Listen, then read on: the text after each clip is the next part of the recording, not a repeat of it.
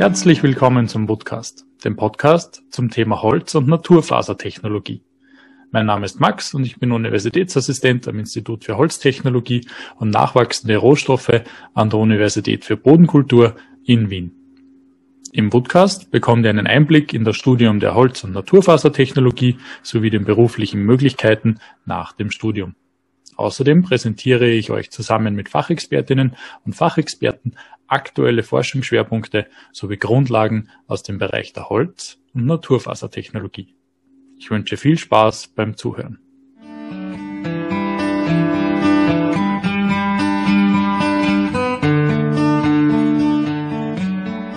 Herzlich willkommen zum heutigen Forschungsgespräch. Heute bei mir zu Gast ist Diplomingenieur Dr. Martin Regler ähm, mit einem besonderen Thema und zu einer bisschen einer extra Zeit wie normalerweise, und zwar zur Digitalisierung in der Forst- und Holzwirtschaft. Ähm, du hast im Bereich Holztechnologie an der BOKO promoviert und bist aktuell Teamleiter im Bereich Holzwerkstoffe und digitale Transformation beim Kompetenzzentrum Holz, auch Woodka Plus.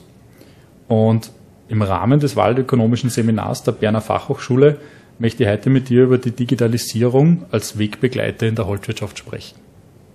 Was mich hier als erstes interessieren würde, ist, vielleicht beginnst du mit einem kurzen Überblick über die betrieblichen Strukturen der Holzwirtschaft und welche Herausforderungen sie dafür überhaupt äh, ergeben im Bereich der Digitalisierung. Danke, Max, dass wir den Termin heute machen können. Ja, ganz gerne in Österreich und ich schätze mal in Deutschland oder Öster äh, in der Schweiz ist es sehr ähnlich, dass die Holzindustrie und die Holzwirtschaft sehr klein strukturiert ist.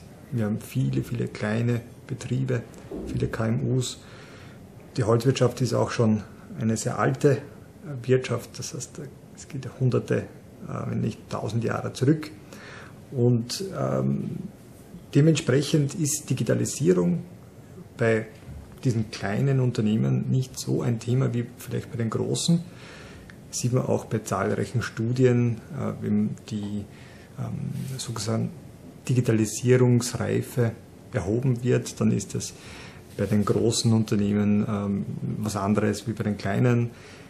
Bei den kleinen gibt es vielleicht einen Computer, ein, ein CAD-Programm, Excel-Dateien und dann ist man schon fertig. Ähm, das Spannende bei Industrie 4.0, was so das, das Schlagwort ist heutzutage, ist, dass man auch den kleinen Betrieben eine Möglichkeit bietet, diese digitalen Technologien einzusetzen. Denn ähm, man muss nicht die zweite und dritte industrielle Revolution gemacht haben, um Industrie 4.0 einzusetzen. Da gibt es mittlerweile etliche gute Lösungen, auch von Startups, ähm, wo kostengünstige Technologien eingesetzt werden und ja, die von, von den KMUs sozusagen ähm, einfach implementiert werden können um, und nicht riesige Kosten dadurch entstehen. Du hast jetzt natürlich angesprochen, kleine, mittlere Betriebe, traditionelles Handwerk. Ähm, was natürlich ganz spannend ist in diesem Branchenbereich, und zwar ist das Material, mit dem wir uns beschäftigen, nämlich dem Holz. Und jetzt kann ich mir natürlich gut vorstellen, dass die Bereiche, aus denen die Digitalisierung kommt, jetzt nicht unbedingt mit so viel Variabilität zu kämpfen, sage ich jetzt einmal, hat, ja. sondern dass da in der Regel irgendwelche homogenen Materialien der erste, der erste Schritt waren. Ja, Holz ist das jetzt natürlich nicht. Also wir haben abgesehen von der Holzartenvielfalt verschiedene Aufschlussgrade und eine ganz große Anwendungsvielfalt. Ja. Äh, welche Rolle spielt da diese Variabilität und der natürliche Charakter von Holz? Da gehe ich vielleicht zehn Jahre zurück, äh, denn das ist circa der Zeitraum, in, in dem wir uns bei Woodka Plus damit befassen, nämlich äh, welchen Stellenwert nimmt die Digitalisierung in unserem Forschungsbereich ein. Und da haben wir relativ früh erkannt, dass wir keine Digitalisierer sind, wir sind keine IT-Profis, äh, wir kennen uns gut aus mit dem Rohstoff Holz und sehen da, dass es eine ähm, Diskrepanz gibt zwischen den Sprachen, die gesprochen werden. In der Holzindustrie äh, ja, sind gewisse Technologien unbekannt, ähm, verstehen dann teilweise nicht, was die IT-Leute äh, anbieten und, und für Lösungen haben. Ähm, und da ist diese ähm, Transformation oder digitale Transformation ähm, im, im Bereich Holz ganz, ganz wichtig, ganz entscheidend. Ähm, natürlich wegen der Heterogenität, die du schon angesprochen hast. Ähm, es ist kein isotroper Werkstoff. Das heißt, äh, eine Integration von Sensorik ist bei Holz ganz anders zu lösen, als es vielleicht bei Metall wäre. Und ja, das ist so meine Erfahrung in, in den letzten Jahren, als wir mit den Betrieben der Holzindustrie zusammengearbeitet haben, auch äh, KMUs dabei gewesen, dass ähm, da dieses Übersetzen der Technologien ein ganz entscheidender Faktor ist. Mhm. Wenn du von Übersetzen der Technologien sprichst, wie, wie siehst du da grundsätzlich die Akzeptanz für diesen sprachlichen Austausch zwischen Holzindustrie und ähm, IT-Menschen? Es kommt ganz auf die, auf die Firmen drauf an. Ähm, jene, die innovationsresistent sind, äh, da tun selbst wir uns schwer, da äh, Akzeptanz zu schaffen.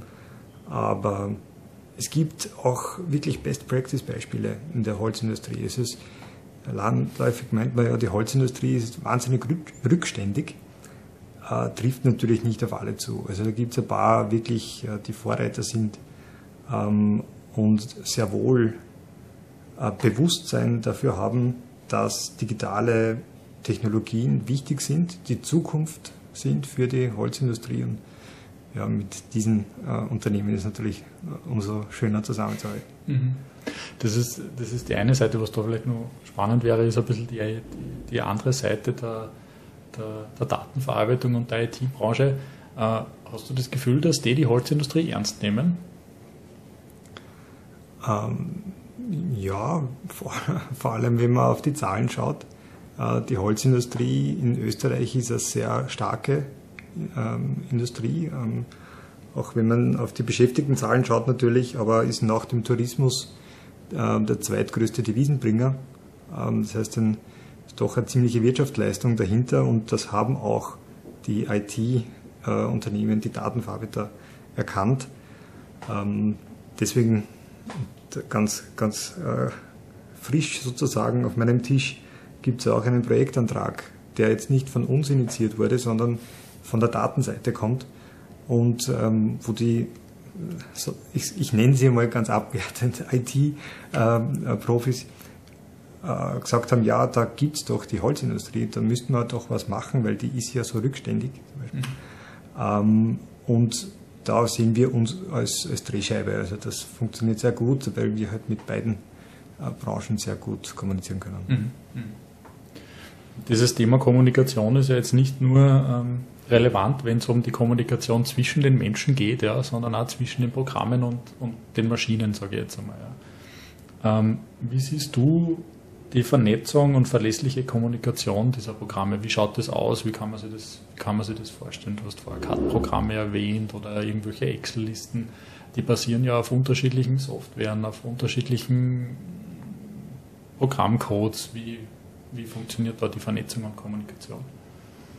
In der Holzindustrie, ähm, ich gehe mal aus von, von Tischlereien zum Beispiel, da gibt es äh, CNC-Maschinen ähm, oder ja, dann gibt es irgendeine Produktionsplanung, Planungsvorbereitung und ich schätze mal, das ist in anderen Zweigen nicht viel anders. Äh, es gibt diese Schnittstellenthematik. Es ist noch nicht gelöst. Es gibt nach wie vor viele Lösungen, ähm, die mehr oder weniger gut miteinander kommunizieren können. Es gibt natürlich ähm, ja, auch, auch äh, Plattformen, die sich zum Ziel gesetzt haben, diese Schnittstellenthematik aufzulösen und zu verbessern. Ähm, aber es ist nach wie vor ein, ein großes Thema. Ähm, das ist die eine Seite, also Maschinen untereinander und, und ähm, Datenstrukturen äh, sozusagen. Aber auf der anderen Seite gibt es auch noch die Datenerhebung. Also ich kann nur dann was äh, rechnen und ähm, optimieren, modellieren, wenn ich Daten habe. Und da gibt es noch eine, einen sehr großen Gap, würde ich sagen, in der Holzindustrie, denn es ist sehr schwierig, Holz zu messen. Mhm. Ähm, also wir als Materialwissenschaftler, äh, weißt du auch, ähm, kennen natürlich die Möglichkeiten, aber die meisten, die meisten davon sind offline.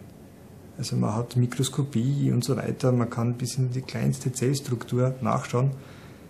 Wenn man es auf größerer Ebene wissen möchte, dann wird es schwierig. Dann braucht man Inline-Sensorik, Online-Sensorik. Ähm, es gibt ein paar Lösungen, aber das sind meines Erachtens noch nicht zufriedenstellend, dass man im Produktionsprozess den Rohstoff Holz wirklich äh, lückenlos erfassen kann. Mhm. Du hast da gerade Inline, Online und Offline erwähnt. Ähm, wer weiß, vielleicht der ein oder andere hört das zum ersten Mal. Magst du vielleicht kurz erklären, was diese drei Unterschiede sind? Gerne, ja. Offline, das ist so die klassische Laboranalyse. Das heißt, man entnimmt eine Probe vom Produktionsprozess, ähm, trägt die Probe ins Labor und dort habe ich dann ein Mikroskop stehen oder ein anderes Analysegerät. Ähm, das versteht man unter Offline-Analyse. Online- oder Inline-Analyse würde heißen, dass ich ähm, kein, keine Probe entnehmen muss, sondern ich kann direkt im Produktionsfluss messen. Äh, das sind dann die klassischen Infrarotspektroskopie oder auch mit Schall, Ultraschallsensoren. Äh, es gibt feuchte Sensoren, um, um die Holzfeuchte zu messen. Genau. Wie, würdest du sagen, prozentuell, wie verteilt sich das? Wie viel ist offline, wie viel wäre bereits online, inline? Schwierig. Äh, kommt auf die Branche drauf an. Also in, wir haben ja auch in der Holzindustrie sehr große Betriebe ähm, und auch Prozessindustrie, also äh, Holzwerkstoffindustrie, die ist riesig und hochautomatisiert. Dort ist es viel einfacher, ähm, schon online, inline zu messen in der Fertigungsindustrie, also Holzbau zum Beispiel, ähm, ist es schwieriger. Dort haben wir keinen kontinuierlichen Materialfluss. Ähm, dort wird teilweise gar nichts gemessen. Ähm, äh, ja, schwierig, diese, diese Aufteilung zu machen. Aber, aber völlig egal, welche Branche man jetzt heranzieht, in beiden Fällen gibt es wahrscheinlich noch eben wie du sagst, einen, einen großen Gap an Daten, den man überhaupt einmal erheben muss und auch überhaupt einmal messen muss, um damit überhaupt dann äh, digitale Prozesse irgendwie führen zu können. Ähm, ich muss sagen, das habe ich mir da jetzt zwar nicht aufgeschrieben, aber das war in dem anderen Text kurz ein Thema und zwar das, dieses Schlagwort des digitalen Zwillings. Ja. Der wird ja sehr stark davon getrieben, dass man Daten hat eben, ja, dass man den irgendwie reproduzieren kann. Magst du vielleicht kurz zum einen sagen, was ein digitaler Zwilling ist und zum anderen sagen, ähm, was fehlt, um von gewissen Prozessen einen digitalen Zwilling zu machen. Mhm. Ich würde äh, bei der Holzwirtschaft äh, zwei Arten von digitalen Zwillingen unterscheiden.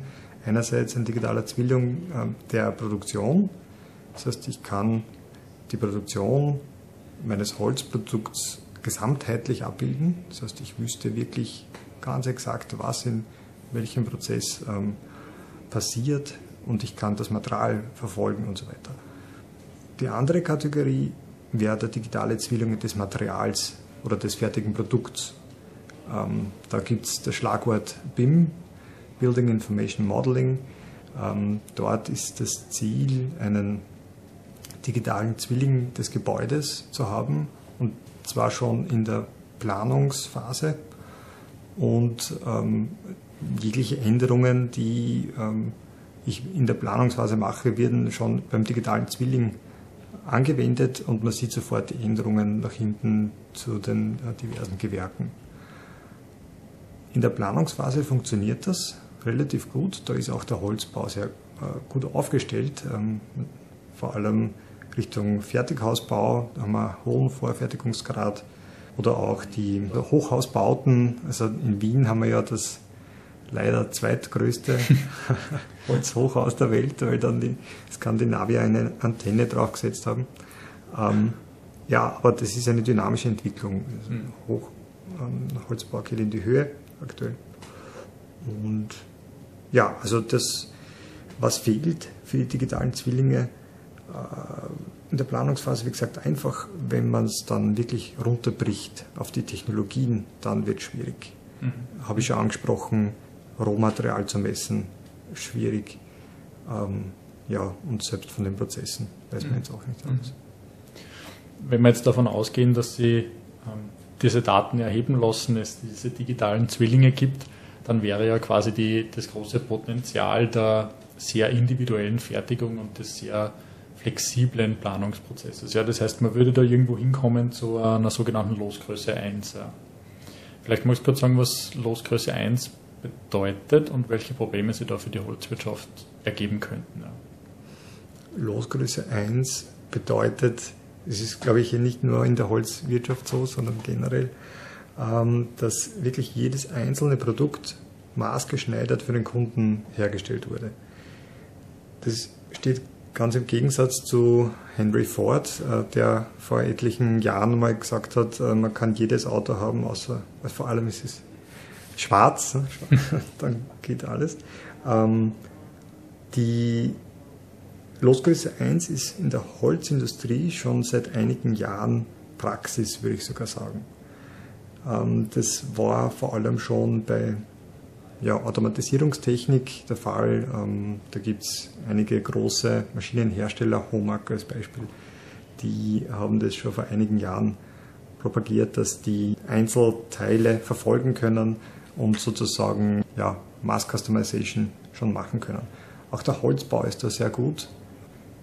Für jene, die schon mal ein Holzhaus gekauft haben, ähm, die wissen, dass man ja zwar einerseits alles im Vorhinein festlegen muss, das ist vielleicht ein Nachteil im Vergleich zum klassischen Massivbau. Das heißt, man muss schon genau wissen, wo, wo kommt mal der Fernseher hin und wo brauche ich eine Steckdose. Aber gleichzeitig hat man einen äh, sehr hohen Kundenindividualisierungsgrad. Man kann sich quasi alles wünschen. Und ähm, wenn es die Massenproduktion schafft, Losgröße 1 zu produzieren, ähm, setzt das das Gewerbe, das Handwerk unter Druck. Ja, würde ich auch so sehen. Ähm, ich glaube aber, dass es immer Nischen geben wird. Ähm, ich habe jetzt zum Beispiel Kontakt mit einem sehr kleinen Unternehmen, die sagen, ich, ich verkaufe nicht nur ein Produkt, sondern quasi das äh, Lebensgefühl ist jetzt ein bisschen zu viel, aber ähm, die spielen sehr stark mit, dem, mit den Emotionen, das Holz mitbringt. Das heißt, wo ist das her, aus welchem Wald, äh, wie ist es gewachsen. Ähm, und sozusagen, man kauft nicht nur einen Tisch, sondern man kauft die Geschichte dazu und das finde ich ähm, äh, ein, ein, tolles Businessmodell. Mhm. Ich muss sagen, wir, wir probieren heute ein bisschen ein anderes Format gegeben des waldökonomischen Seminars ja, und sind eigentlich schon über unser Limit drüber gestiegen mit 18 Minuten. Die letzte Frage, die ich jetzt nur kurz habe, dadurch, dass wir jetzt sehr viele Themen angerissen haben und auch nicht jeden Begriff vielleicht definieren haben können, würde mich nur interessieren, welches Standardwerk kann sich jemand anschauen, der da zusätzliche Informationen haben möchte und ähm, sich für das Thema auf jeden Fall interessiert, auch generell. Auf die Frage habe ich mich vorbereitet. Es gibt keines. Zumindest wüsste ich keines. Mhm. Äh, Wäre eigentlich aufgelegt, dass ich eins schreibe, aber oder gemeinsam mit meinen Kollegen. Ja, aber Digitalisierung, wie du schon gesagt hast, ist ein wahnsinnig breiter Begriff. Ähm, man kann sich nur so behelfen, dass man sagt, ähm, man schaut sich die Teilaspekte an, Cyber Physical Production Systems, Sensorik, BIM und so weiter. Ähm, aber so das Standardwerk Digitalisierung für die Holzbranche gibt es noch nicht. Mhm. Jetzt noch nicht, vielleicht dann in ein paar Jahren einmal, wenn es ja die, die Zeit ergibt, das niederzuschreiben. So Bücher sind ja immer ein Haufen Arbeit. Ich sage schon mal vielen Dank, dass du heute die Zeit genommen hast und ich wünsche dir noch einen schönen Tag. Danke, Max.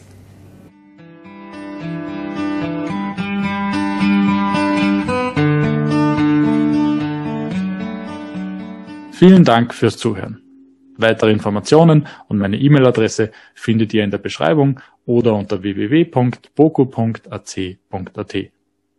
Falls ihr immer schon etwas Bestimmtes rund um das Thema Holz oder Naturfasern wissen wolltet, dann schreibt mir einfach. Nächstes Monat gibt es wieder einen neuen spannenden Einblick. Abonniert den Kanal und seid stolz auf Holz.